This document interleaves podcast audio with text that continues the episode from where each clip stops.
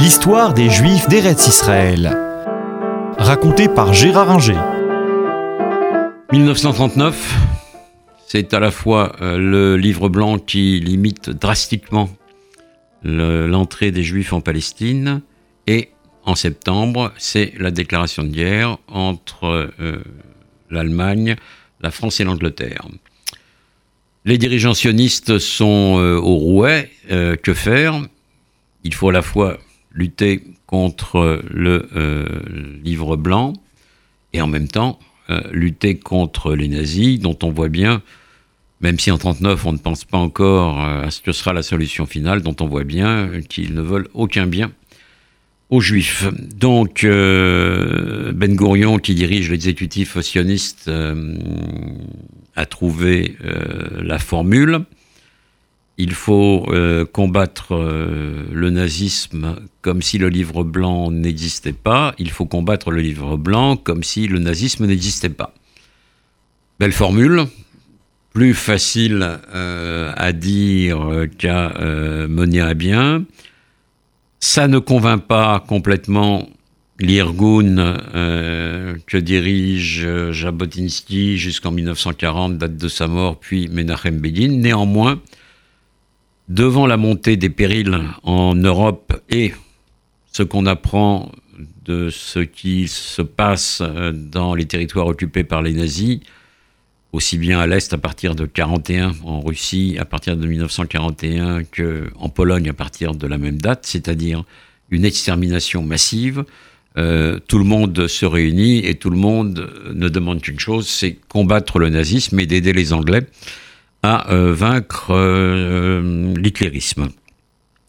Ce n'est pas facile parce que les Anglais euh, sont très réticents à créer une brigade juive, comme le demande le Yishuv et comme le souhaiterait la Haganah. ils voudraient qu'il y ait des volontaires arabes pour combattre également le nazisme, mais pas de veine, parce que les Arabes, d'une part, se révoltent contre les Anglais en Irak, c'est la révolte de Rachid Ali et euh, il faut que les Anglais interviennent militairement pour euh, replacer des hommes à eux euh, sur le trône, Faisal étant mort il y a quelques années auparavant. et puis en Palestine même, le grand mufti, lui, va rencontrer Hitler en fin 41 et il se range clairement du côté des nazis. En Égypte même, du reste, beaucoup d'officiers, par haine des Anglais qui occupent leur pays euh, se tourne également vers les nazis. Donc les volontaires arabes pour combattre le nazisme, bah, il n'y en a pas beaucoup, il n'y a que des juifs qui se présentent dans les bureaux de recrutement. Donc euh, les Anglais hésitent, il y a des corps juifs qui sont présents dans l'armée britannique, mais pas vraiment en tant que tels, même si on les laisse arborer un drapeau juif euh, blanc et bleu avec l'étoile de David et un écusson euh, juif et ils combattent très bien. Non pas à Birakeim avec les Français comme on l'a dit, ça c'est une légende, mais pas loin de Birakeim. Et euh, le général Koenig, qui commande les forces françaises libres en Libye et en Égypte, leur rend hommage. ils combattent donc sous les ordres de Montgomery et ils vont contribuer avec toute l'armée britannique à battre Rommel à El Alamein en 1942 et donc à empêcher les nazis d'envahir l'Égypte et de là la Palestine. On, a froid dans le dos quand on pense à ce qui aurait pu se passer si Rommel l'avait emporté. donc euh, là, à partir de là, les Anglais vont finir par accepter, mais en 1944 seulement, d'avoir une véritable euh, brigade euh, juive et euh, de reconnaître euh, la spécificité euh, de ces troupes.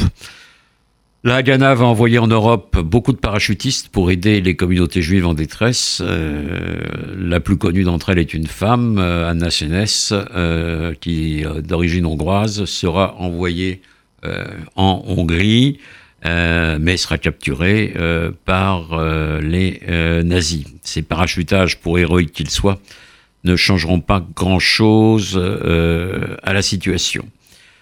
Quelques bateaux euh, peuvent venir en, Palestine, des bateaux de réfugiés qui réussissent à prendre la mer pour échapper aux nazis. Beaucoup trouvent refuge en Turquie grâce notamment à l'intervention du nonce apostolique, un certain Giovanni Roncalli, qui deviendra pape sous le nom de Jean XXIII et qui sera très favorable aux Juifs. Et donc, euh, le quota de 15 000 personnes n'est malheureusement pas dépassé, mais il est à peu près atteint. Euh, tout dépend des hauts commissaires qu'il y a en Palestine. Certains sont euh, très jugulaires, jugulaires.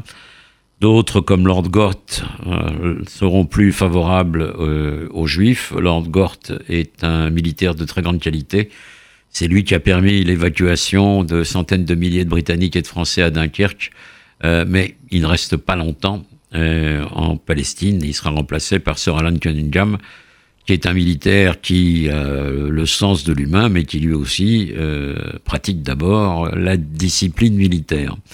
Ce qui fait que la situation à la fin de la guerre, en 1944-45, est la même qu'au début de la guerre pas plus de 15 000 euh, juifs par an euh, en euh, Palestine.